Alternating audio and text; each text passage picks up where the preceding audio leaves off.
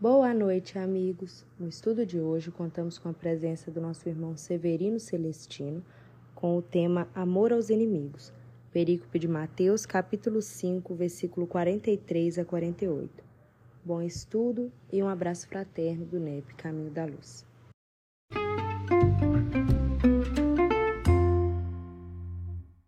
Boa noite a todos. Sejam todos sempre muito bem-vindos, sempre muito bem-vindos. Esse é o NEP A Caminho da Luz, no nosso estudo rotineiro de, de toda quarta-feira. Hoje teremos o auxílio luxuoso e a presença mais do que honrosa do nosso querido professor Severino Celestino, que vai nos falar, segundo a nossa cronologia do nosso cronograma do Mínimos. E aqui a gente optou, professor, não sei se a Conceição comentou com o senhor, a gente optou é, estudar a proposta da harmonia evangélica que o Mínimos né, traz para a gente, para a gente ah. poder repassar todas as perícopes viáveis, né, todas as perícopes existentes, e não se ater só a um dos evangelhos, né, a um dos evangelistas, para não perder né, aquelas, aquelas é, é particularidades que cada evangelista traz. Né? Então a gente adotou o mínimos para ter uma proposta cronológica, mas assim, e o, e o Haroldo Dutra como proposta de tradução oficial. Então, seguindo a nossa cronologia, hoje o professor Severino Celestino vai falar para a gente sobre a perícope que está no Mínimos, intitulada Amor aos Inimigos, que trata do período de Mateus 5, 43 a 48 e com paralelo harmônico em Lucas 6, 27 a 28 e 32 a 36. Para iniciar nossos trabalhos, eu pedi a todos os irmãos e irmãs, a nossa querida confraria, que elevemos em uníssono nosso pensamento ao nosso Pai maior. Em nome do Mestre Jesus, pedimos a espiritualidade amiga que possa nos auxiliar nessa noite, que nós possamos ser uma troca e que possamos sair daqui, cada um de nós, com as sementes de evangelho necessárias para que, florescendo e frutificando, a nossa reforma íntima se dê da melhor forma. Que nós possamos ser para ti, Mestre Jesus, cooperadores cada vez maiores e cada vez melhores do teu Evangelho. E em teu nome, honra e graça, nosso Pai. Em nome do Mestre Jesus, nós te pedimos que assim, se for da sua vontade, que assim seja. Então, amados irmãos, amadas irmãs, acho que dispensa comentários e apresentações.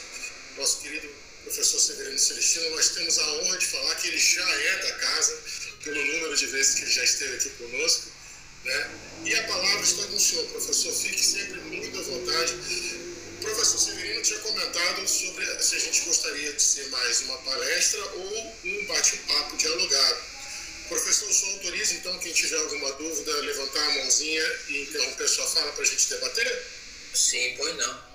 Eu queria, só, eu queria só, primeiramente, agradecer pela, pelo momento, pela atenção de vocês por mais essa lembrança da Conceição, que está na Europa, como ela me falou, que possivelmente ela talvez entrasse lá para o final, mas que Marcos seria o, o coordenador dos trabalhos. E é bom que um Marco solta, o outro pega, né? E o Evangelho não fica de fora, né? Então nós temos a alegria de poder estar com vocês.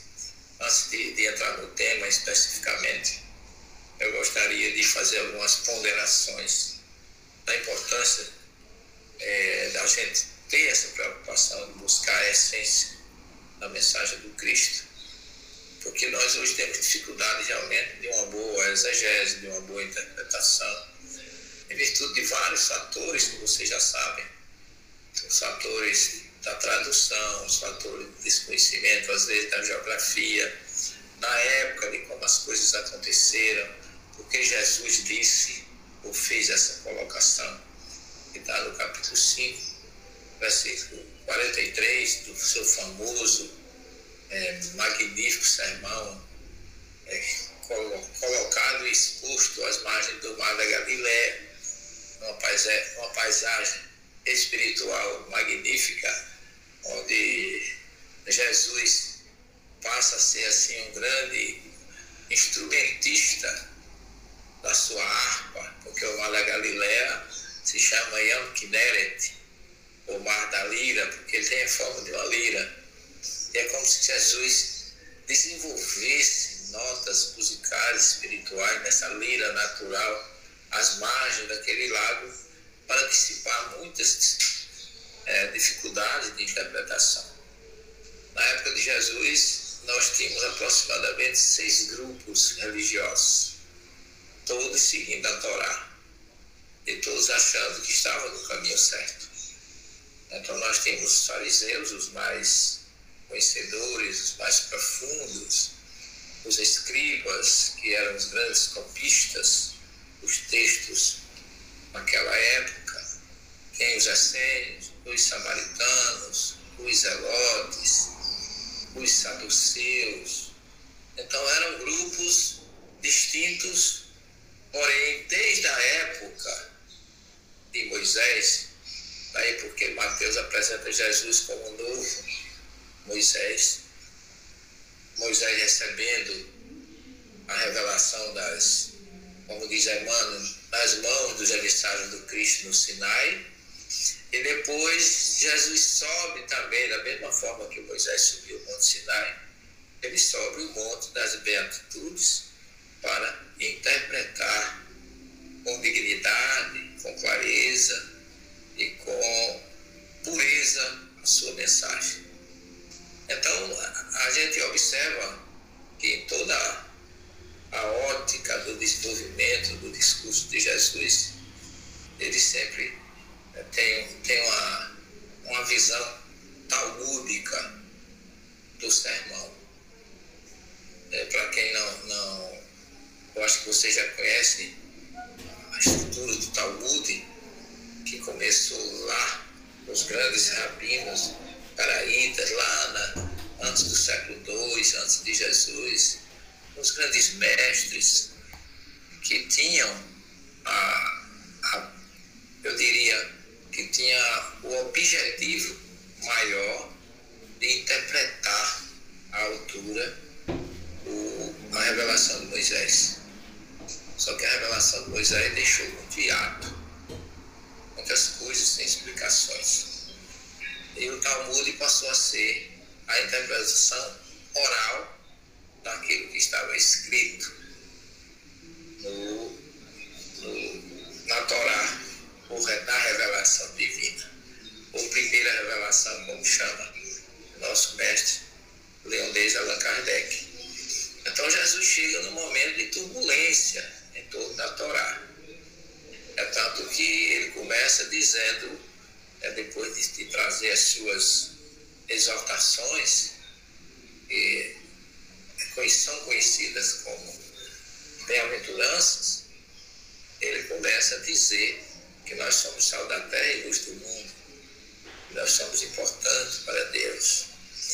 E também declara que ele não veio destruir a Torá e o profeta, porque ele era um seguidor daquilo que ele mesmo enviara através de Moisés. Ele veio agora, como governador do planeta, dar uma nova roupagem porque naquela época era proibido escrever qualquer interpretação. Não se podia escrever. E é tanto que o Talmud só foi concluído aproximadamente 500 anos depois de Jesus já ter partido do planeta.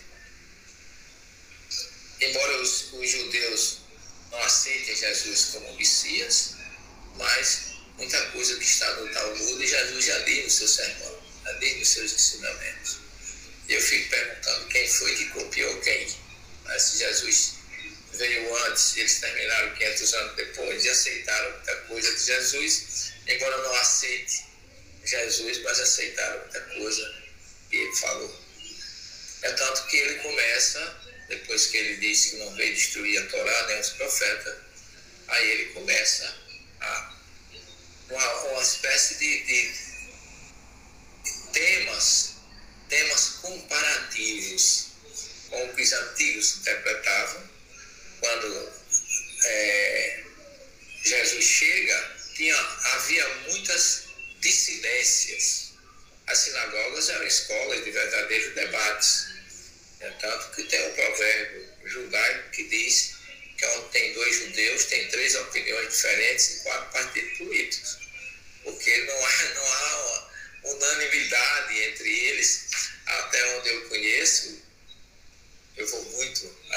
vocês sabem. Esse ano mesmo já fui duas vezes. Mas as opiniões são muito divergentes em torno, às vezes, do mesmo, mesmo versículo. E os, os rabinos, os sábios, quando eles falam da. Eles dizem que a, a Torá tem 70 maneiras de ser interpretadas. E que a primeira, é, a primeira atitude que se deve tomar antes de querer se interpretar a Torá é traduzi-la. Aquele que a conhece não precisa traduzir, porque já sabe, já conhece o idioma. Mas quem não conhecer, tem que primeiro traduzir a primeira forma de interpretar. Traduz e depois você vai dissecar cada questão. Por isso que Jesus começa a dizer assim: ouvistes o que foi dito pelos antigos. Ele não diz assim, lestes o que está na Torá. Não, a Torá todo mundo conhecia, todo mundo lia. A Torá é dividida em paraxá, que em hebraico significa porção, e cada porção daquela é lida numa semana do mês, e durante o ano todinho são 54. Parachote, que é o plural do paraxá, é parachote. E cada paraxá daquela é interpretada todos os anos, na mesma época, na mesma situação, na mesma condução, na mesma condição. E não existem duas iguais. É, é, é interminável. E quando a gente começa a entrar no, um campo mais profundo, pegar um versículo daquele do texto original e se aprofundar dele, você se perde. Eu digo assim, você se perde com, com relação a tempo, a, a, fatores que você normalmente cuida ou, ou age, você não tem como é, se ligar a coisas materiais. Existe uma obra o grande rabino Ariel Kaplan, ele disse que ele escreveu uma obra chamada No Jardim da Torá.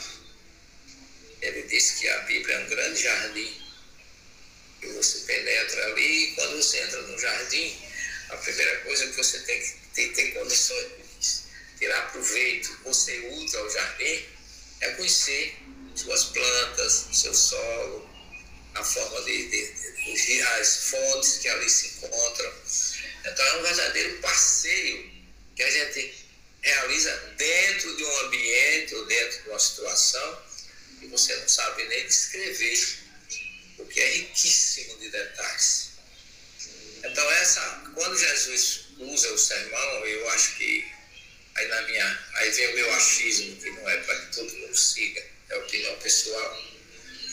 Eu sinto que Jesus quis enfatizar o moral, o ético, o espiritual, o profundo. Ele não se perdeu na preocupação com as letras. Porque ele mesmo disse o que a gente está vendo hoje, é, esse, esse versículo 43, eles vão visto o que foi dito pelos antigos. Ama o teu amigo e odeia o teu inimigo. E se você for pegar a Torá da, da primeira letra à última, não tem nenhum lugar mandando odiar o inimigo. É mesmo as pessoas dizendo, como Jesus afirma que eles diziam, mas não há isso escrito. O que significa que era alguma coisa oral, alguma coisa pessoal. Por isso que há um ritual de pureza no judaísmo chamado ablução, que é a higiene do corpo, onde eles mergulham, que chama tevilá, é você mergulhar numa piscina para se purificar, ou numa mikvê. E a outra é as mãos, lavar as mãos, é a limpeza das mãos. E eles davam isso um valor acima do normal, tanto que ignoraram Jesus e os discípulos que comiam sem lavar as mãos, como a gente sabe. E Jesus mostra ali que ele não está preocupado Mesmo porque não tinha escrito na Torá em nenhum lugar que era necessário lavar as mãos. Mas está é escrito lá que é preciso lavar o espírito, aperfeiçoar o coração, aperfeiçoar o interior. Então, quando ele diz assim, ama o vosso inimigo e ora por aquele que vos calunios persegue, aí é que está toda a profundidade da herança da própria Torá para rabinos ou quem quiser interpretar, mas sobretudo para nós cristãos, porque isso passa por cima de tanta coisa.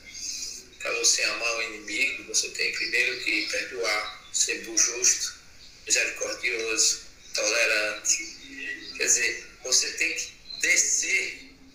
Eu falo descer é dessas escadas tortuantes que a gente tem de orgulho, inveja, egoísmo, é, pré, pré, preponderância de achar que somos superiores aos outros, petulância e tantos outros adjetivos que quem é inteligente não pode usar porque são adjetivos que não trazem nenhuma vantagem para o espírito. Pode ser que traga alguma, alguma, alguma vitória política ou pessoal, perene, uma coisa assim tão sem valor que não vale a pena você insistir. Para a prática de tudo isso, você aprende muito. Eu, eu tenho uma, uma, uma, Não gosto de falar muito comigo, mas às vezes acontecem determinadas coisas comigo que eu conto não como exemplo para mim, mas que eu consegui exatamente por ver as coisas por determinados ângulos que nem sempre as pessoas veem. Porque enquanto a gente está aqui sentadinho vocês, todos nós convergindo para o mesmo objetivo, todos os espíritas, todos seguidores de Jesus, todos ligados ao Evangelho, tudo fica fácil. Agora, quando a gente parte para o campo da prática, aí sim você tem que se revelar com o que Jesus exigiu de todos nós. Ou no mínimo aconselhou. Né? Ama o teu inimigo. Eu, no, no nosso curso, eu, eu passei experiências muito fortes nesse sentido. Porque no curso de pós-graduação tem pessoas de todos os níveis. E às vezes a gente encontra pessoas que vivem ligadas ao poder, ao material, política, à advocacia, e sempre acham que são os donos da verdade. Nós tivemos um caso muito forte dentro do nosso curso, de um, de um, um aluno que criou problemas com muita gente, ninguém quis orientá-lo. E eu digo, não, eu vou orientá-lo. Mas você vai, vai assumir, a maioria você vai assumir essa batata quente, porque ninguém queria assumir que a pessoa era realmente uma pessoa que criava muitos problemas, e a grande maioria dos catedráticos acha que estão acima de qualquer coisa, né? De que o que eles galgaram, o magistério é suficiente para humilhar, punir, não discutir autoridade com ninguém. E eu assumi, porque eu já via coisa por um lado que aquela pessoa tinha dificuldades, mas precisava ter o seu certificado, precisava ter o seu diploma. Afinal, matriculou-se no curso, entrou no curso que precisava ser qualificado. Mas ele criou, na primeira prova de qualificação, ele criou um problema muito sério, porque ele não aceitou nada que a banca determinou que fosse feito. E a primeira coisa de um candidato é, é se submeter às exigências científicas, catedráticas, né? da do, curso que ele está abraçando. E ele não, eu me adiantei perante a banca, pedi desculpa e me comprometi que iria me reunir com ele para a gente acertar detalhes e responder e fazer aquilo que a banca estava exigindo. Mas ele não aceitou depois. Apesar da minha ponderação, ele não aceitou absolutamente nada do que eu, como orientador, ponderei, e aí eu, por uma questão de ética, não digo nem de ética, até mesmo de condição científica, eu renunciei a ser orientador dele e entreguei ele para a comissão pós-graduação para cuidar do caso dele. Só que um outro colega que assumiu a, a direção dele, a, a orientação, começou a ser intransigente e a dizer que ele não iria passar, não iria ser aprovado, ia ser jubilado do curso e não sairia ali de forma nenhuma aquele curso. Nesse ínterim, ele era uma pessoa muito revolucionária, assim, fazia movimentos dentro do curso, contrário à, à didática, à direção, e começou a escrever coisas horríveis a nosso respeito, e de uma forma pessoal, de, de não aceitar quando uma colega dele, que era também aluna nossa, foi defender a tese dela, convidou ele, ele disse que não iria, porque, nossa, não, jamais ele gostaria de participar de uma banca onde estivesse um mau caráter chamado Severino Celestino. E eu nunca respondi uma palavra a ele. Em nenhum momento eu me pronunciei. Eu aprendi com o Chico Xavier que a gente deve, em qualquer situação, a gente tem sempre duas grandes saídas. A primeira é o silêncio e a segunda é a prece. E foi isso que eu fiz. E a coisa começou a ferver e a crescer tanto que eu, o coordenador do curso veio falar comigo, já ia muito, muito tempo, e eu estava vendo que as, as coisas iriam delinear para que ele fosse prejudicado. Aí eu fui, falei com o coordenador e disse, eu, eu reassumo, eu reassumo a, a orientação dele. Vou com ele até o fim para que ele termine o curso dele e inclusive saindo do curso com o certificado dele, que é o que ele quer, ele vai esquecer que nós existimos e o curso não vai ter nenhum prejuízo. E assumi. Eu ia, eu ia entrar em. Ia fazer uma cirurgia e na hora que eu estava pra, já me preparando para a cirurgia, o telefone tocou, eu vi que era ele. Aí eu atendi, professor, aqui é fulano, eu digo, oh, como é que você está? Olha, o professor fulano me falou que o senhor quer ser o meu orientador. O senhor não está com raiva de mim, não. Depois de tudo que eu fiz com o senhor, que eu disse com o senhor, não, meu filho. Você já provou publicamente que tem raiva de mim, mas eu não tenho nada contra você. Eu quero que você termine seu curso, seja muito feliz e realize o seu sonho de ser um profissional. Ele não esperava nunca que eu fosse fazer o que eu fiz. Eu não acho que eu fiz, que eu, que eu fiz nada de, de demais. Apenas fui justo. Porque não era o que ele pensava a meu respeito que ia ser motivo de que eu não devolvesse a ele o que ele tinha direito.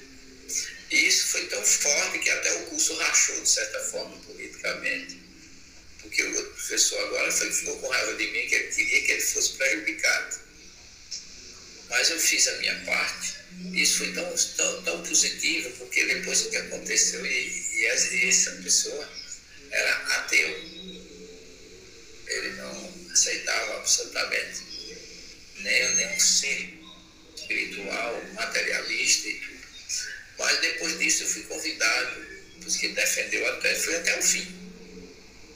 Final, ele de público, ele foi, pediu perdão, se desculpou, estava enganado, ao meu respeito. Eu também não, assim como eu falei antes, não falei agora. Mas tudo que a gente planta na doutrina espírita, a gente sabe que a gente pode. Depois que ele defendeu, seis meses depois, eu fui convidado para fazer uma, palestra num ambiente sobre a Bíblia e a ufologia. E estava lá pela metade, quase metade da palestra. E ele chegou. Foi assistir a minha palestra e quando terminou, houve um debate com os presentes e alguém lá emitiu algum parecer com relação à doutrina espírita. Veja como são as coisas. E ele levantou-se e disse: Alto lá. Eu não tenho religião, vocês todos me conhecem. Mas nós estamos diante de uma pessoa que é autêntica. O professor Celestino é seguidor de uma doutrina que o caráter dele é ilibado. Ele é uma pessoa que é exemplo para muitos dos que aqui estão. Eu, eu, eu, eu não encarei aquilo como se fosse algo que eu viesse me vai descer. Mas mais uma vez eu aprendi que quando você perdoa, você ganha muito. Se perdoar não é nem um gesto, nem de caridade, é muito mais de inteligência. Porque quando você perdoa, para você amar, você tem que perdoar, ser justo, ser misericordioso. E quando você faz tudo isso, você acaba você é que ganha quando você perdoa alguém que lhe fez o mal. Porque a gente sabe dentro da nossa doutrina espírita que se você é, não perdoa, você está adquirindo um problema para você. Porque se alguém não gosta de você, o problema é dele. Agora, se você não gosta dos outros, o problema é seu. Então, ser alguém que se preocupa em amar indistintamente, como Jesus fez, que deu um grande exemplo, quando Jesus disse no sermão, amar os vossos inimigos, ele tinha autoridade para dizer isso. Porque a gente vai observar o que aconteceu antes, a gente conhece como o problema que foi criado com a invasão romana e a criação do Partido dos Republicanos dentro de Israel, dentro de Jerusalém, naquela região da antiga Palestina, porque os publicanos, talvez vocês não saibam, mas os publicanos eles eram revolucionários ou aqueles que diziam não à corrupção sacerdotal naquela época. Porque vocês sabem que só podia ser sacerdote de acordo com a, a, os princípios judaicos os sucessores de Arão, irmão de Moisés. Moisés cuidou do social e Arão cuidou do espiritual. E o sacerdote ele tinha uma série de questões importantes, porque Arão, inclusive, foi desafiado no deserto. Ele não teria autoridade, está lá no livro de Números. E ele foi amando do Espírito, guia do povo hebreu, convocou todos os representantes das outras tribos que colocassem os seus cajados, e aquele que florescesse seria o vitorioso. E o cajado que floresceu foi o de Arão. Então ele foi realmente testificado por Deus que ele era a pessoa indicada. Mas acontece que com a invasão romana, é, esse princípio foi desrespeitado, porque o Êxodo, capítulo 28, diz que ninguém no judaísmo se candidata ou estuda para ser sacerdote. A pessoa nasce sacerdote. É hereditário. Você vê o nome, o sobrenome judaico Cohen, é porque a pessoa é de família sacerdotal. Porque Cohen em hebraico é sacerdote. Então, com a invasão romana, todo esse princípio foi quebrado. Então, não eram mais os, os, os sucessores de, de Arão que seriam os sacerdotes. Politicamente, entraram pessoas escolhidas por Roma, como Anás, Caifás e tantos outros, que viviam em função do dinheiro e da política e do poder. Isso, isso causou desgosto, é, uma espécie de, de, de, repressão por parte dos, dos judeus que odiavam os publicanos. Achavam que eles não, eles não tinham direito nem de entrar em sinagoga. Eles não tinham direito de entrar no templo Jesus cria uma parábola maravilhosa chamada fariseu publicano, onde ele dá muito mais valor ao publicano detestado, que era autêntico, tinha um coração bom e seguia Deus, do que a um, a um fariseu que se julgava acima do publicano por uma questão hierárquica material e não espiritual. E Jesus já tinha pegado um fariseu, um publicano, escolhido para ser seu discípulo que foi Mateus. E Mateus, além de ter sido escolhido, ele ainda foi jantar com ele, com outros colegas dele, e, pagãos. Isso, ele, é, Jesus foi censurado, os fariseus tiveram coragem de ir a ele, mas comentaram o como é que o teu mestre vai jantar com publicano e com pagãos, inimigos da Torá. E aí Jesus disse, só são os doentes que precisam de médico, não os sadios. Então Jesus tinha mais do que exemplo disso. A parábola do fariseu do publicano, a ida dele a Jericó, para resgatar um Zaqueu, homem odiado e detestado. Ele não, Jesus não condenou em nenhum momento, bastou uma atitude de Jesus para transformar Zaqueu num homem que ficou tão sensibilizado pelo gesto de Jesus de jantar na casa dele, sem que Jesus dissesse nada. Jesus não disse Zaqueu, porque se você fez isso, você não deveria ter assumido a posição que você assumiu contra o nosso povo. Não. Não tem nenhum diálogo de Jesus com ele nesse sentido. Eu hoje, que eu vou jantar na tua casa. E só com aquela palavra, aquele gesto, de Jesus, ele disse: Eu vou dar metade, a partir da metade dos meus bens aos pobres. E se eu enganei alguém, eu quero indenizar o quadro. Porque isso está na Torá. Se você enganar alguém e for provado, você tem que indenizar quatro vezes mais. É por isso que Jesus disse: Esse também é filho de Abraão, Isaac e Jacó. Porque, além de ser judeu, conhecia o princípio da Torá e queria agir através dela. Então, Jesus perdoou a todos. Jesus perdoou a adúltera, a pecadora, amparou Zaqueu, foi atrás de, de, de, do publicano, como Mateus, e se Jesus não o tivesse convidado, Mateus foi o amanuense da vida do Cristo. Eu não sei se vocês sabem o que significa amanuense, na época da palavra. Amanuense era uma, era, era uma figura que os reis, antigamente, é, convocavam e contratavam para acompanhar os reis nas suas viagens. Era alguém que escrevia, anotava, era uma espécie daquele que fazia um diário da vida do rei, do rei. As atitudes que ele tomava, tudo que o rei fazia, o amanuense ia anotando.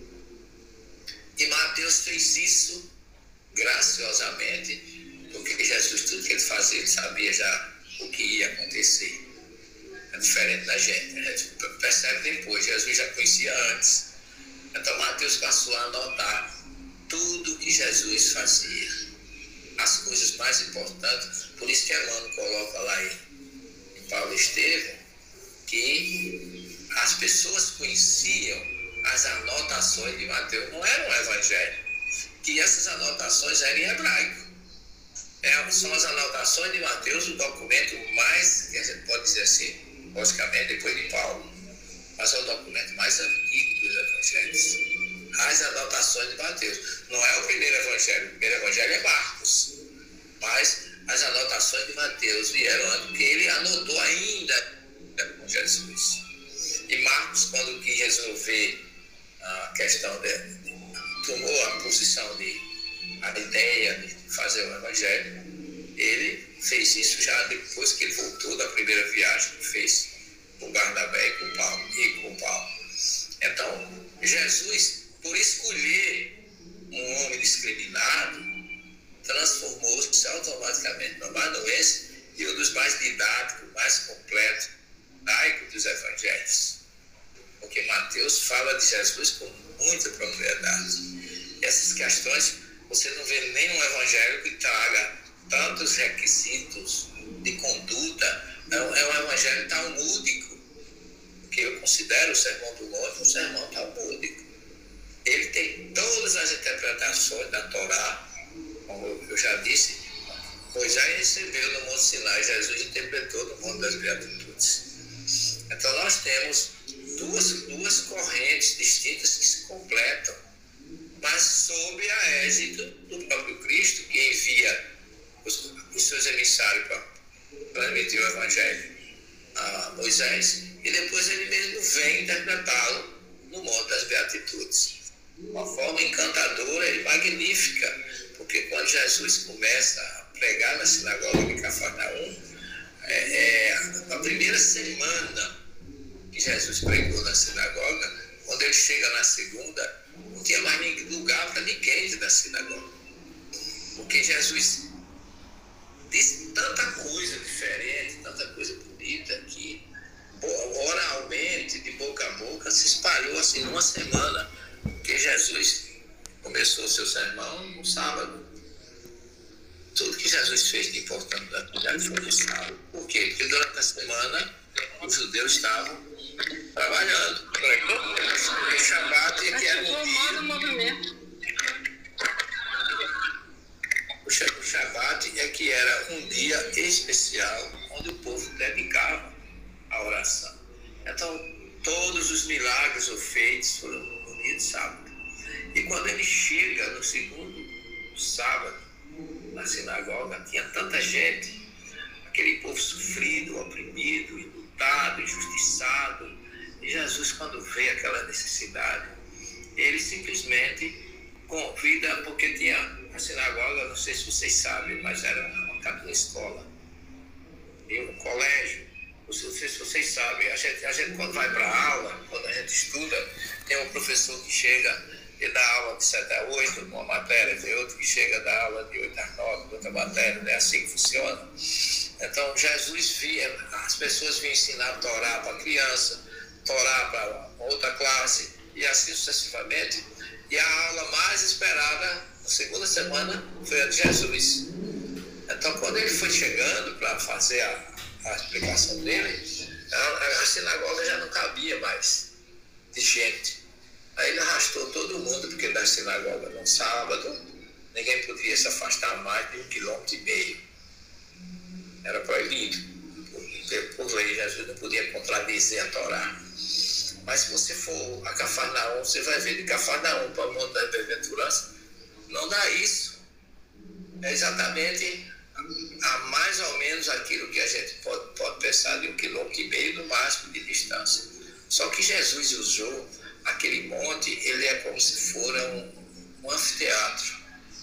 Os anfiteatros romanos, eles usavam a encosta das montanhas, escavavam e ali eles colocavam as cadeiras, porque ninguém podia chegar de surpresa, porque para chegar ali tinha que subir o outro lado da montanha. E a, todo o anfiteatro aproveitava a costa natural da montanha. E Jesus usou como anfiteatro e de, e de uma acústica impressionante, porque quando você está. Jesus não ficou lá em cima, ele subiu o monte até uma certa altura.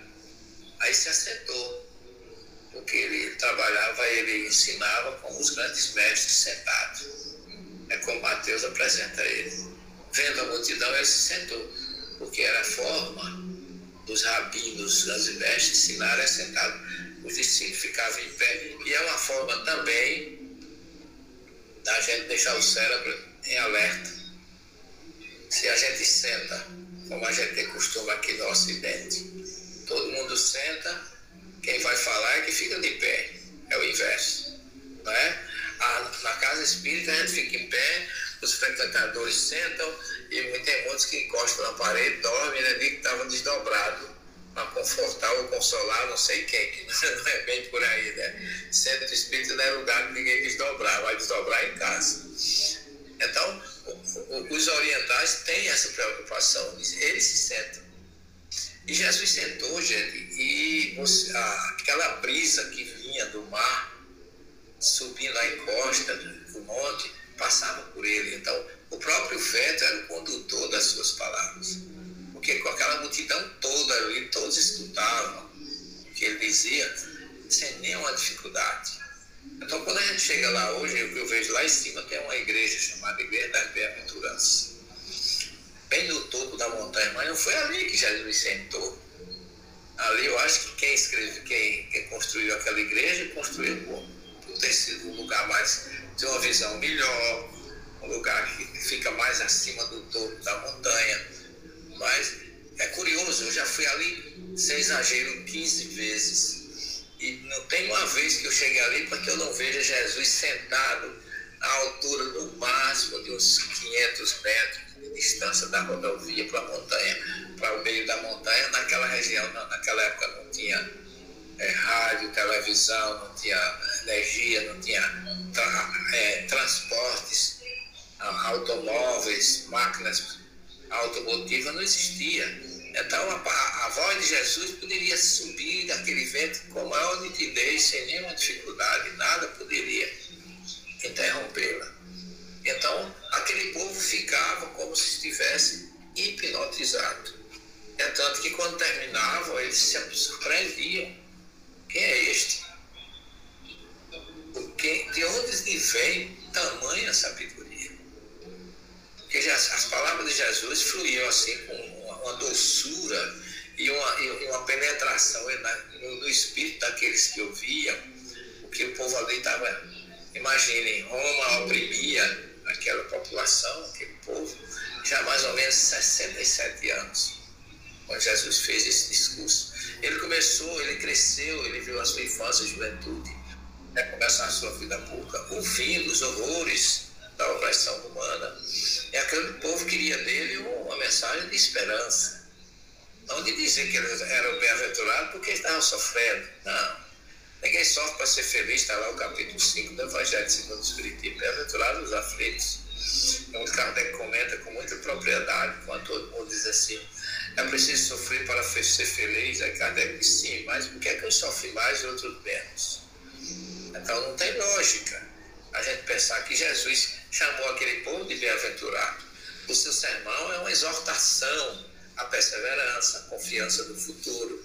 Vocês estão oprimidos pelo humano, mas vocês é, terão no futuro, no mundo espiritual, como bem diz Kardec, Agostinho fala a mesma coisa.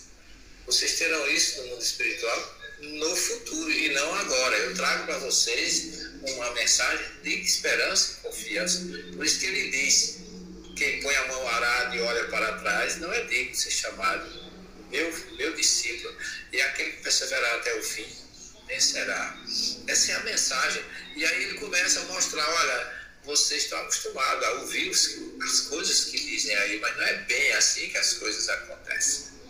Não vão aceitar o que a maioria tem falado. Amar os amigos e odiar. Isso os fariseus fazem, os pagãos também fazem. Isso não é mérito nenhum. Amar alguém que a gente gosta é uma coisa muito natural. Agora, amar alguém que não gosta da gente, que alfineta a gente, que fala da gente, que agride a gente, aí é que você tem que Jesus ensinou exatamente o discurso de ação, não é reação. Por isso que ele diz: não só esses ensinamentos maravilhosos, é, aquele, aquele que, que não matarás, né, porque é uma outra expressão. Jesus vai mais além, porque o texto, o texto do Êxodo fala de lotitsar, que em hebraico significa não assassinarás, não é não matarás. Não sei se vocês já, já ouviram alguma interpretação desse sentido, mas no hebraico há uma diferença entre matar e assassinar. Você mata alguém que foi julgado, que pôde ter, teve condições de se defender, que pôde apresentar um advogado, ou pôde fu fugir.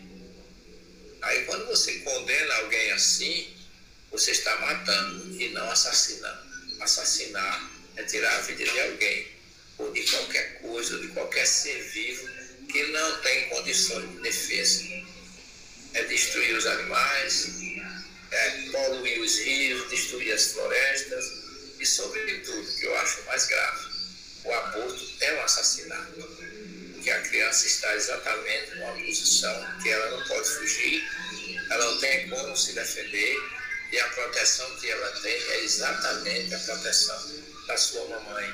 E hoje, com esse movimento que nós estamos aí, é bom a gente refletir muito sobre isso. Quando a mulher acha o direito de dizer o filho é meu, o corpo é meu, o corpo é seu, mas o útero é divino. O útero não é seu, o útero é o sobrinho que Deus lhe deu para você preservar a vida do seu filho.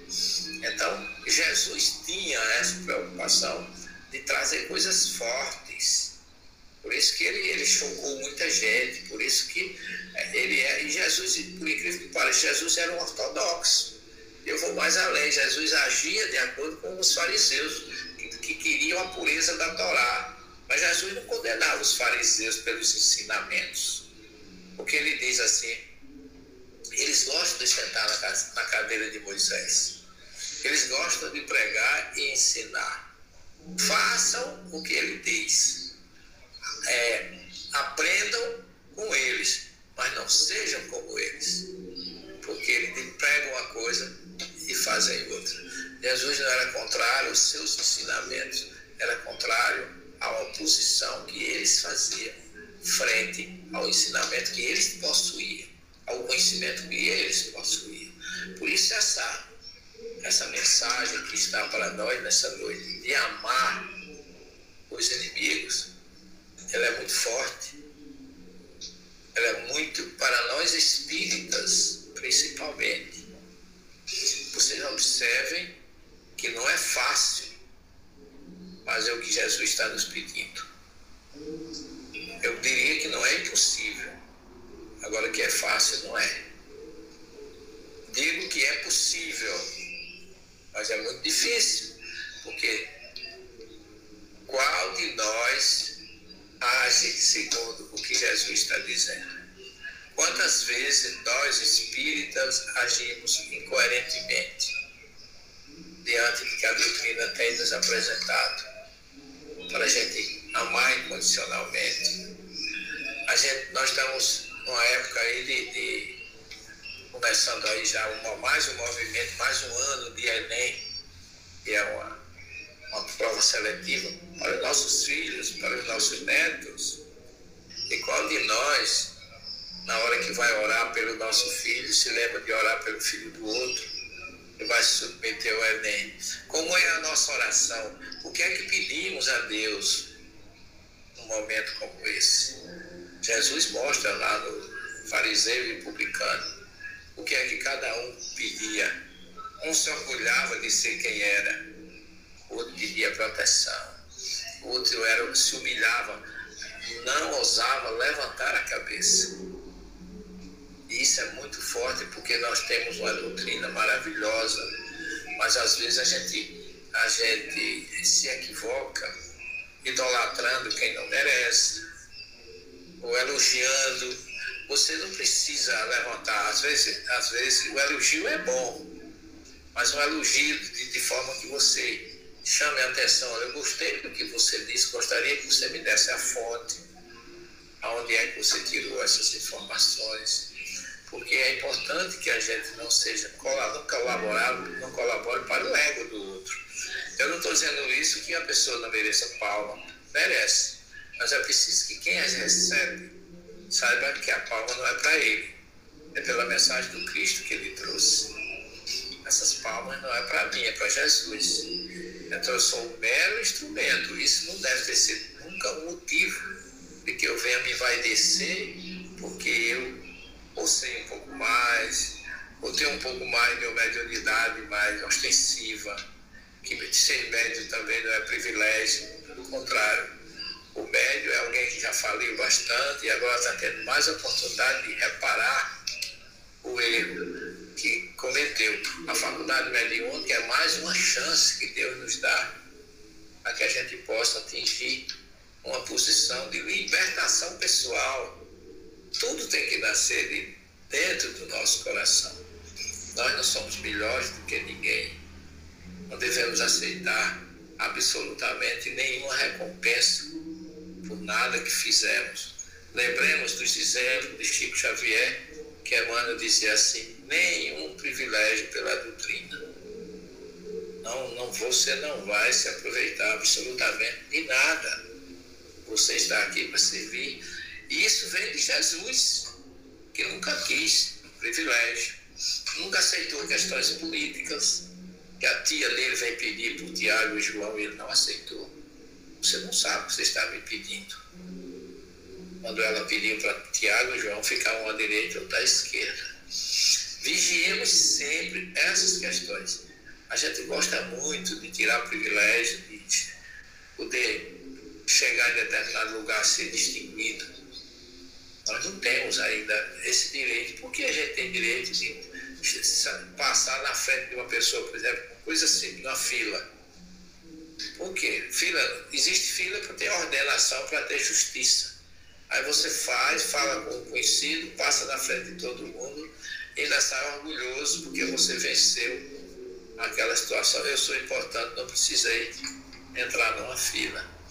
Então é preciso que a gente tenha essa consciência para que depois não venha lamentar, como diz a questão 627 do livro dos Espíritos, que depois da revelação dos Espíritos nós não podemos, ninguém pode protestar a ignorância. Cada um já recebeu a informação que precisava. Agora, o que fazemos dela, aí sim, nós vamos ter que prestar contas. É, eu tenho muito medo dessas questões, de ter privilégio pela doutrina. Considero. Se eu tiver algum privilégio, para mim é conhecer Jesus, é conhecer a revelação é, é ter esse conhecimento é, neutro, mas perfeito, cristalino, puro, que dá toda a condição da gente ser melhor. Porque a gente nem sempre a gente corresponde àquilo que a gente recebe. E a gente deve estar sempre preparado, sempre vigilante, para que a gente não tenha, a, eu diria, a tristeza depois ou a decepção de ter abusado de uma oportunidade que pode, poderia ter sido muito útil para o nosso crescimento, que a gente desperdiçou. Muitas vezes por orgulho, muitas vezes por não perdoar, muitas vezes por não amar o inimigo. Então, Jesus tinha essa preocupação. Eu sempre acho que a gente deve estar sempre vigilante. Jesus disse para Salomé: nenhum deles, é, eles podem até beber o cálice que eu vou beber, mas nenhum deles pode sentar à minha direita ou à minha esquerda. Eu não dou essa, esse privilégio a ninguém. Só meu Pai que está nos céus é que pode dizer quem vai sentar à minha direita ou à minha esquerda. E ainda não satisfeito como um bom líder, chamou os discípulos à parte, que os outros dez ficaram aborrecidos pela a insistência de Salomé de querer tomar a frente e pedir pelos os primos dele e o sobrinho. Né? Pedir a Jesus como sobrinho, ela achou que podia ter esse privilégio e vai pedir a ele que botasse, colocasse João e, e Tiago, um à direita, outro à esquerda, como estivesse no mundo espiritual. E Jesus disse: Você não sabe o que você está pedindo. Os outros ficaram ciumados, naturalmente, pela injustiça que estava acontecendo. Jesus chama todos como bom líder e diz: Senta aqui, vamos conversar. Vocês sabem que o, os, os tiranos e, os, e aqueles que conquistam tudo pela força e pela espada estão aí no planeta conseguindo muitas vezes posições altas pelo terror, pela força, mas conosco não é assim. Entre nós, quem quiser ser o maior, seja o servidor de todos. O filho do homem não veio para ser servido, mas para servir. Então, são, são, são atitudes que Jesus apresentou que devem servir, servir sempre de exemplo e de roteiro para nossas vidas. Eu tive uma, uma experiência aqui mesmo na minha cidade, que ainda hoje, quando eu me lembro, eu fico pensando, meu Deus, eu poderia ter falhado tanto nesse caso. Que eu fui fazer uma, uma, uma revisão no meu carro, numa oficina aqui na uma dessas agências onde eu tinha comprado meu carro, eu fui fazer uma, uma revisão. E era uma sexta-feira, e eu, eu fui, deixei o carro de manhã e fui operar, e ela disse, você queria me buscar às 5 da tarde. E quem opera tem horário para começar, para terminar não tem. E eu terminei a, a cirurgia que eu estava fazendo era, faltava cinco minutos para as 17 horas. Como eu estava mais ou menos próximo, eu peguei um táxi, saí ansioso para ir pegar meu carro, porque eu ia ter sábado e domingo sem carro, se não retirasse. E na segunda de manhã eu tinha que dar aula na universidade com aquele carro, que era o único meio de transporte que eu tinha para mim.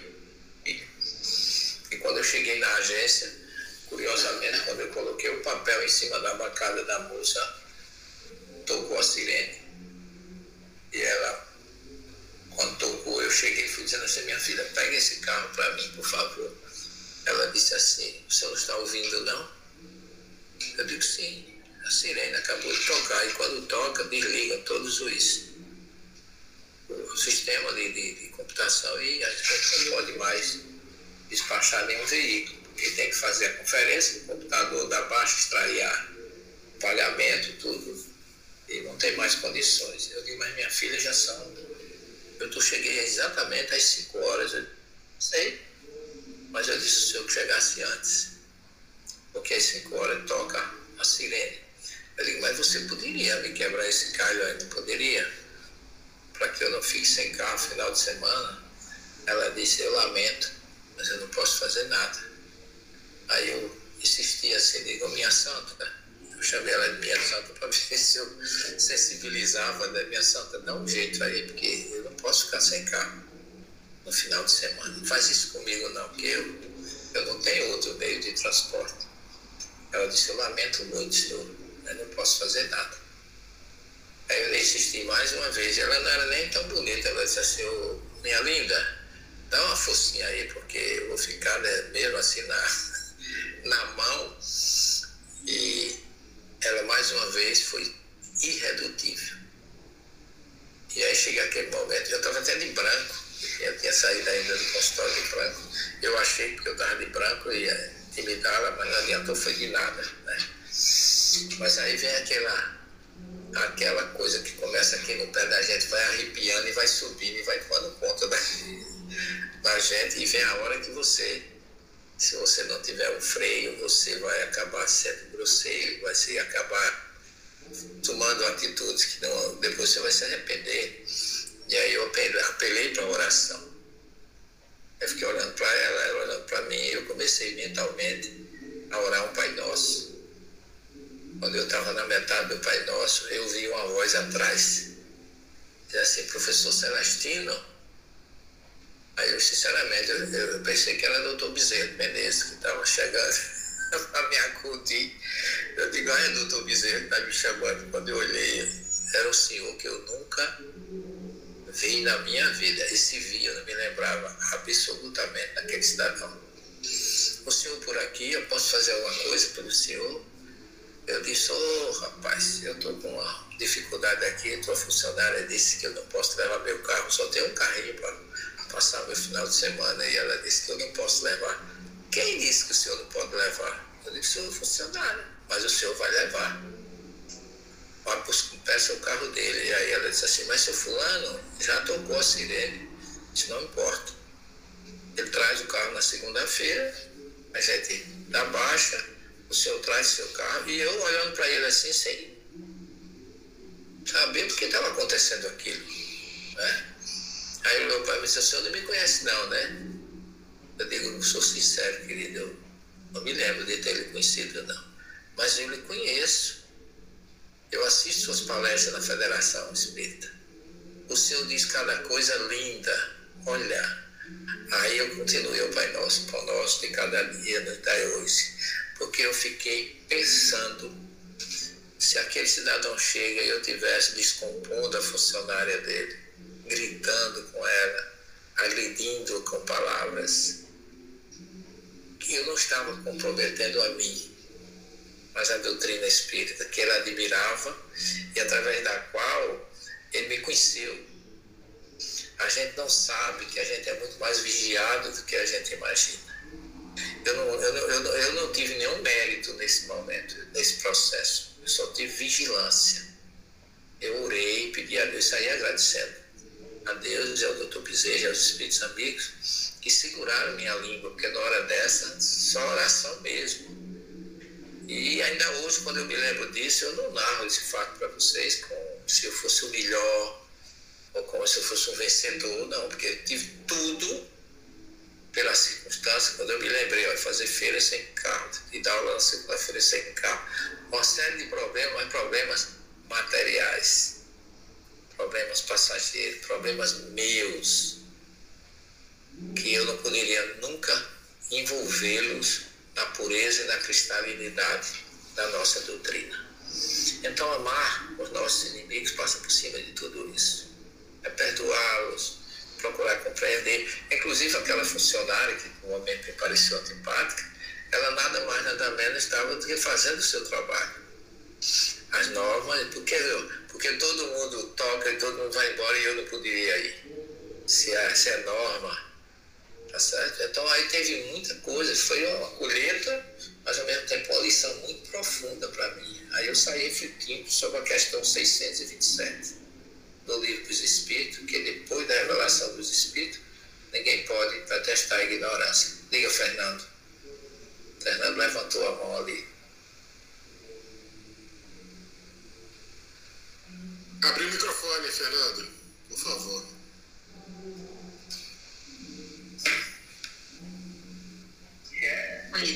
Desculpa, eu não estava encontrando o microfone, foi porque estava me enxergando. Professor, sem querer delongar nada, ou sem, né, sem querer prolongar a sua palestra, etc., me ocorreu aqui agora né, que se o senhor pudesse mais tarde falar um pouquinho desse problema, dessa beligerância que estamos tendo aí entre judeus e palestinos, se o senhor pudesse falar, porque quando começou, começaram essas desavenças, etc., eu, eu acho que eu acredito que eu, que eu saiba, mais, mais ou menos. Mas eu acho que nada melhor que, desculpe, aproveitar a sua presença, o seu conhecimento, para o senhor depois pudesse explicar o que, que exatamente ocorreu, qual foi a sementinha disso, como começou tudo isso. É uma boa, é uma boa pergunta, querido. Então, é, eu, eu, diria a você que, primeiramente, está tão atual dentro do nosso tema, faltou amor aos inimigos. É, primeiro, primeiro ponto é esse. Segundo, a história do povo hebreu é uma história de perseguição até hoje. Desde que os, os hebreus, desde que Deus prometeu a terra de Canaã para Abraão, até hoje esse povo sofre é uma coisa muito interessante. Mesmo quando eles foram libertos do Egito, eles começaram a primeira perseguição com os faraós. Depois eles passaram pela questão das, das invasões, né? dos assírios, dos babilônios, 700 anos antes de Cristo. Depois vieram os gregos, os persas, depois vieram os gregos, os romanos, depois vieram os otomanos, e, e em 1940, especificamente, a partir de 1940, quando vem a questão da Segunda Guerra Mundial, com 6 milhões de judeus mortos nas, nas, nos campos de concentração, o mundo todo se sensibilizou, a ONU, secretariado por Oswaldo Aranha, se reúne e descobriram que estava na hora de que fizesse justiça e oferecesse àquele povo uma pátria de acordo com a Bíblia. Porque a terra que, que até então era Palestina, né, que foi um nome dado, e está falando que os palestinos também não representam, não, não são um povo. Esse nome foi humano que deram aos judeus naquela, naquela época, até mesmo como forma de diminuí-los, de puni-los. Os palestinos são árabes. E o, o, os palestinos são árabes, são povos árabes. Agora, quando houve a, o Estado de Israel foi fundado em abril de 1948, foi dado determinado um território para os judeus e um território para os palestinos. Só que eles não aceitaram. Os palestinos não aceitaram. E um dia depois que foi feito a essa delimitação, esse, esse Estado foi escolhido para o povo de Israel, começa, começam cinco países a invadir Israel, porque não aceitavam a sua herança, vamos dizer assim, que eles haviam conquistado em 1948 com a fundação do Estado de Israel.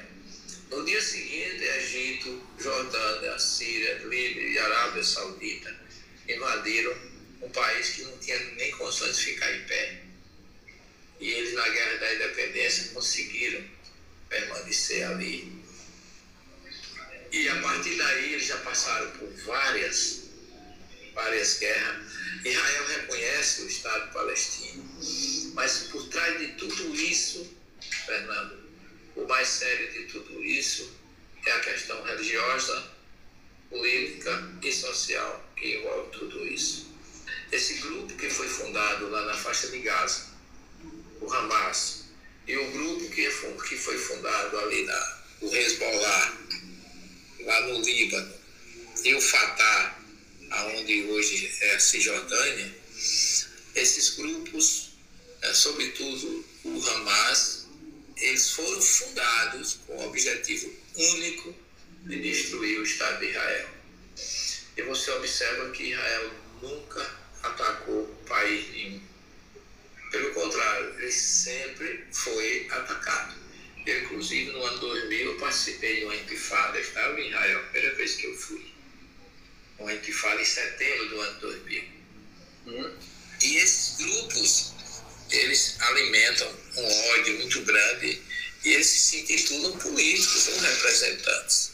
Mas nem o povo palestino gosta muito deles porque eles, eles não têm partido, eles não têm amor a ninguém, eles são fundamentalistas. eles, eles, é, eles maltratam sacrificam os seus próprios povos para o seu intento de destruir Israel. Você observe que agora eles estão fazendo aí atrocidades que eu, eu até me reservo de, de falar, porque as energias são muito fortes, mas acho que a saída para tudo isso ainda é o que Jesus nos ensinou, ainda é o tema da noite de hoje, é o amor ao próximo. E eu sonho também com uma, uma, uma saída que pode acontecer aí, que é, vocês, vocês sabem, quando Salomão assumiu o reino de Israel, o Egito se armou contra ele, já naquela época, hein? Uhum. No ano mil antes da nossa época. E Salomão foi ao Egito, casou com a filha do faraó e acabou com a guerra. Eu sonho com algo parecido com isso, se fosse o caso, que eu, eu acho que nem nessa, nessa condição esse grupo radical que tem aí se sensibilizaria, mas a gente tem como, como eu diria nesse momento, conduta a oração, a prece pela paz, por esse planeta que está tão, tão cheio de turbulência, que os homens sejam é, é, despertos para que só, é, só o amor pode construir. Porque eu tenho ido muito a Israel e eu vejo que a, Israel emprega os árabes em todos os locais que eles podem, em restaurante, em, em, em, a parte comercial, todos os dias entram árabes ao Estado de Israel para trabalhar, apresentam seus documentos, vão trabalho e voltam. Mas esses grupos que não, não têm pátria, não tem, eles, eles não estão aí para nada, para eles não há razão, só há uma razão, o ódio que eles têm de destruir Israel. Então a gente tem que confiar em Deus que a lei de causa e efeito não é só para mim nem para você, é para todos. É, que, e a gente vê mesmo Jesus dizendo: qualquer um que chamar o seu irmão raca será réu de juízo, e aquele que tirar a vida do seu irmão palhará com o fogo da geena, mas aí esse fogo da geena não, não é um inferno. É o fogo que virá amanhã ou depois com o despertar da consciência e a necessidade de reconversar de onde falhou. Muito agradecido. Nada, Fernando. Alguém mais? Cristina, ou Leda, ou Vera? Quer fazer alguma pergunta, fazer alguma observação? Marco aí também, se quiser fazer alguma observação em torno do nosso tema ou qualquer outra pergunta que a gente possa colaborar, eu terei imenso prazer. Mais alguém que gostaria de fazer alguma pergunta, gente? Lembrando que a gente já está encaminhando para o final, professor. Já estamos chegando aí a 15 minutos. É, e aí eu, eu achei que eu ia fazer só o preâmbulo, imagina se eu Que bom, que bom. Mas a fala, a fala gostosa, a fala solta, a fala natural, assim, ela é muito gostosa de se ouvir. Mas nossa querida amiga Silvia André tem uma pergunta para o senhor aí, né, Silvia? Oi, não, Silvia. Boa noite, Severino. Boa noite a todos. É um, antes de mais nada, é um prazer a gente estar aqui, tendo essa oportunidade bendita de estar ouvindo. Então, primeiramente, gratidão. E você, é, o senhor falou tanto dessa de interpretação né, do Talmud, o, a interpretação pelo Pardês estaria numa dessas? É, na verdade, a, a interpretação talmúdica é uma interpretação oral, que depois da interpretação ela passa para o papel e passa a ser escrito, tomar corpo com o nome de Talmud. Mas a interpretação do Pardês, ela é uma interpretação mais midrástica, é uma, é uma interpretação, eu diria, é, homérica e que, obedece, e que obedece a níveis especiais de interpretação.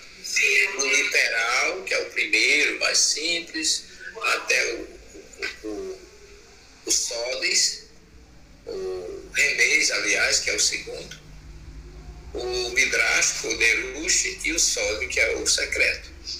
Cada um desse, desse nível, ele, ele tem uma tendência de ir se aprofundando, tá certo? E tirando, é, trazendo camadas dentro, muitas vezes, de um texto que as pessoas não descobriam nada.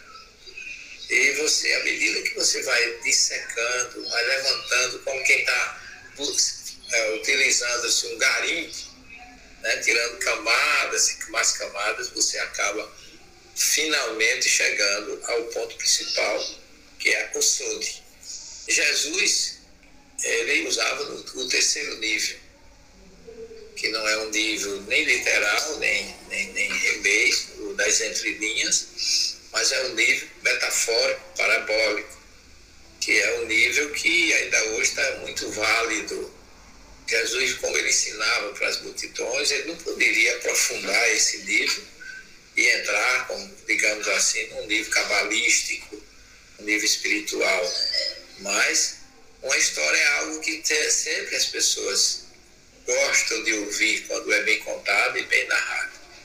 E Jesus deixou uma riqueza incalculável com suas parábolas, e nós estamos até um, uma busca, um trabalho, eu e o Álvaro, vocês devem conhecer o Álvaro Monderrai, nós estamos fazendo um trabalho de interpretação é, judaico, é, evangélico cristão, espírita cristã do, das parábolas de Jesus. E a gente espera, à medida do possível, oferecer isso a vocês na, na primeira oportunidade que existir, a gente quer deixar isso como um legado. Porque eu sempre queria fazer esse trabalho sozinho, mas eu não achava que eu teria condições de fazer ele sozinho.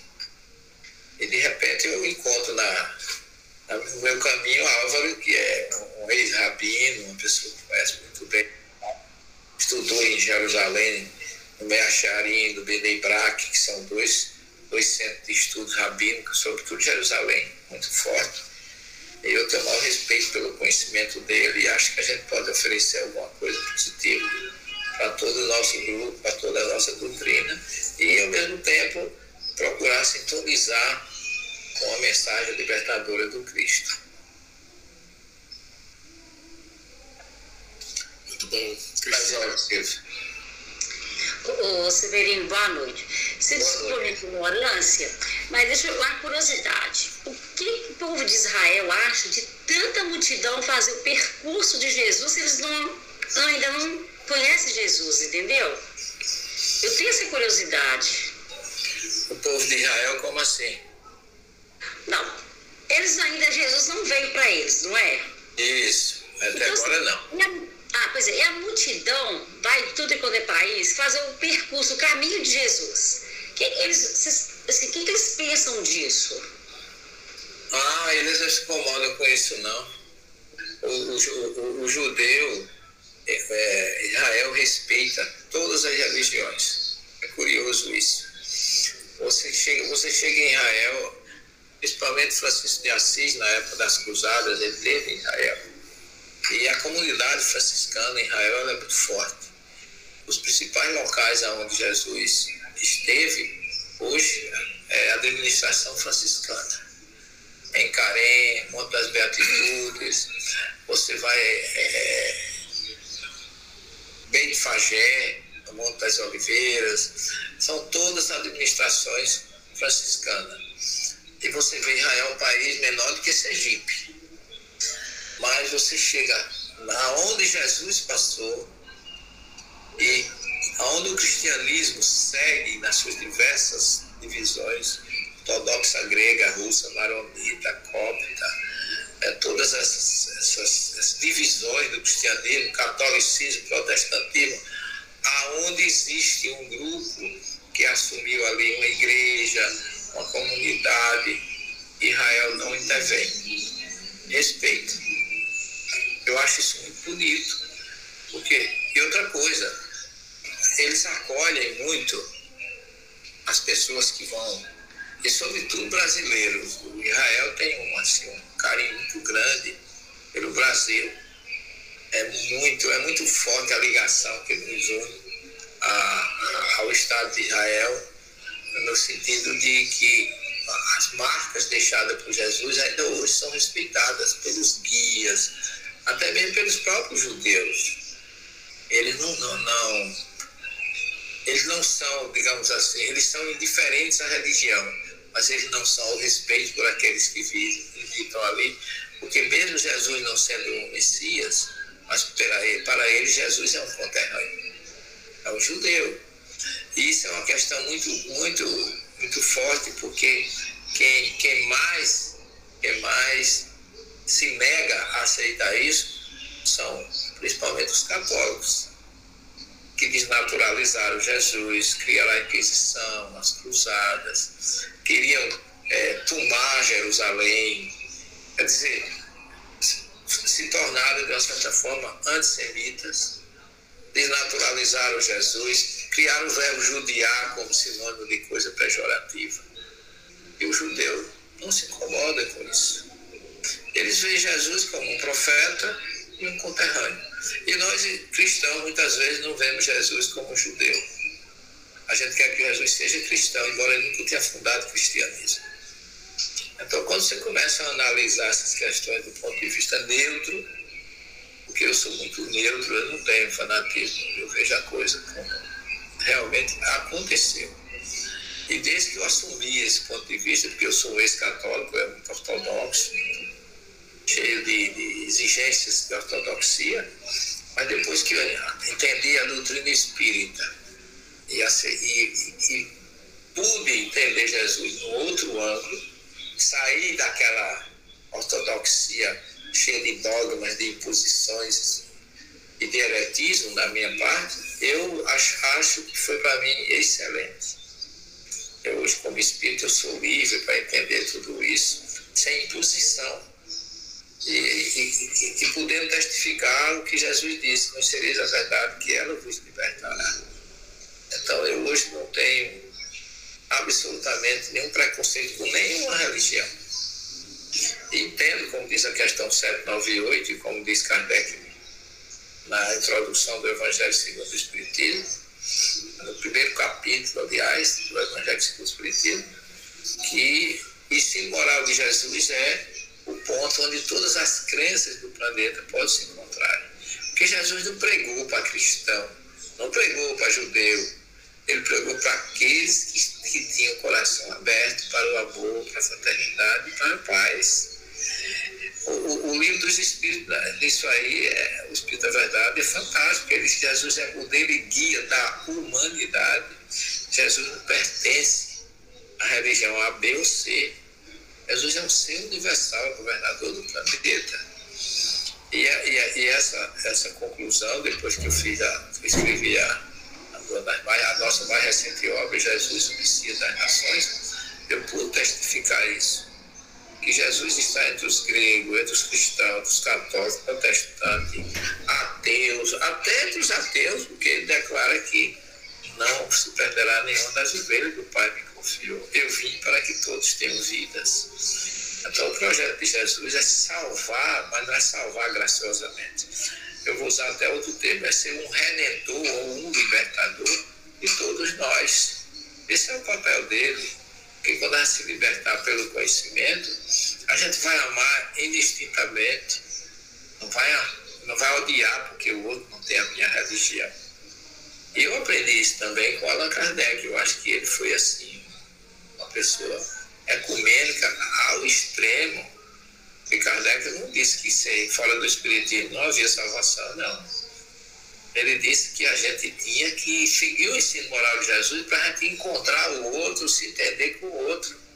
Em outras palavras, os outros são diferentes, mas a diferença que ele tem para nós não pode ser motivo de que a gente não se ame, não se respeite, não perdoe, porque Jesus foi assim. Eu vim para que todos tenham vidas. Eu, eu, eu não vim apenas para as ovelhas perdidas da casa de Israel, como ele diz aos discípulos, no caso da mulher sirofenícia.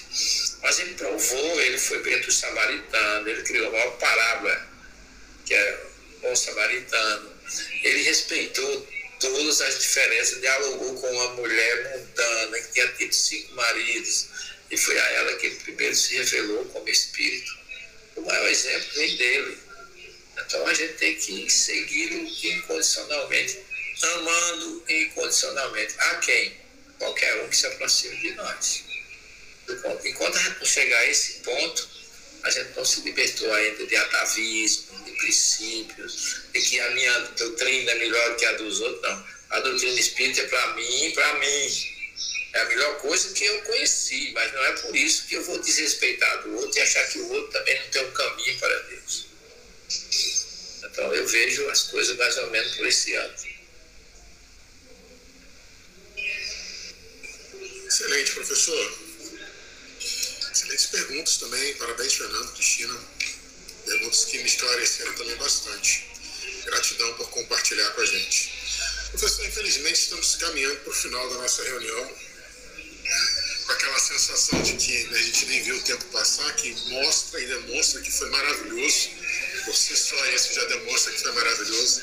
Com muita gratidão, professor, muita gratidão, muita gratidão mesmo. Suas considerações finais para a gente ir encaminhando para o encerramento, por favor.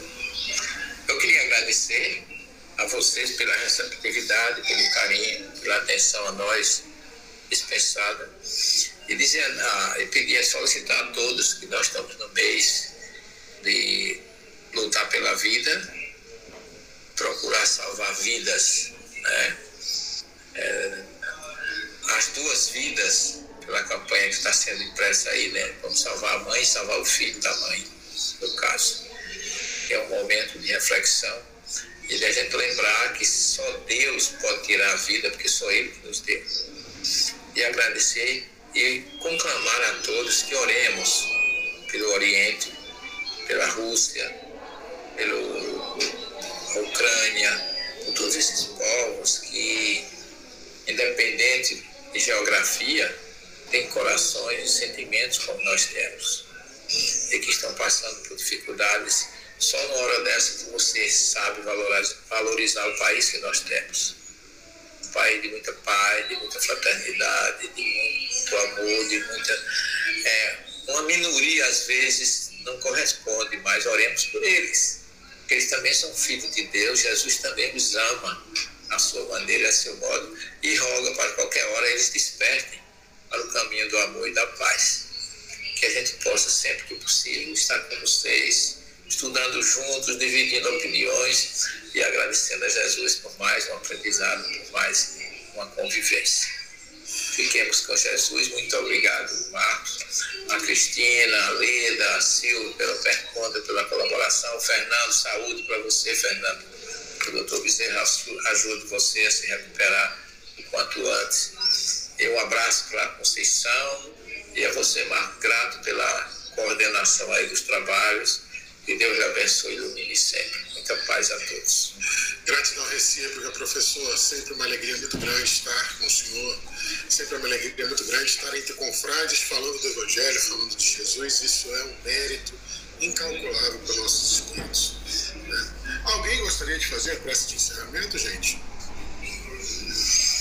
Silvia, você poderia fazer então para gente, por gentileza? Te agradeço, querida. Prazer, meus queridos, em poder fazer a bênção, fazer a prece. Então, em nome de Deus, em nome de Jesus, nosso Pai amado, agradecemos bíssimos em amor tanta luz, tanta sabedoria recebida na noite de hoje. Agradecemos pelo profundo aprendizado que há de nos orientar, nos auxiliar e nos intuir durante a semana toda. Até o nosso próximo encontro. Pedimos ainda pela paz em todas as fronteiras. Pedimos paz em todas as lutas que a paz possa prevalecer entre todos os povos da terra, lembrando que todos nós somos irmãos. Que a compreensão sublime, sublime do amor de Deus, de Jesus, possa substituir a discórdia, que o, que o diálogo, a tolerância e o amor vençam cada conflito que surgir. Que nós possamos ser sempre instrumento de amor e de paz.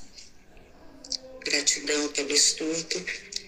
Permaneça conosco hoje e por todo sempre. Que assim seja. Amém.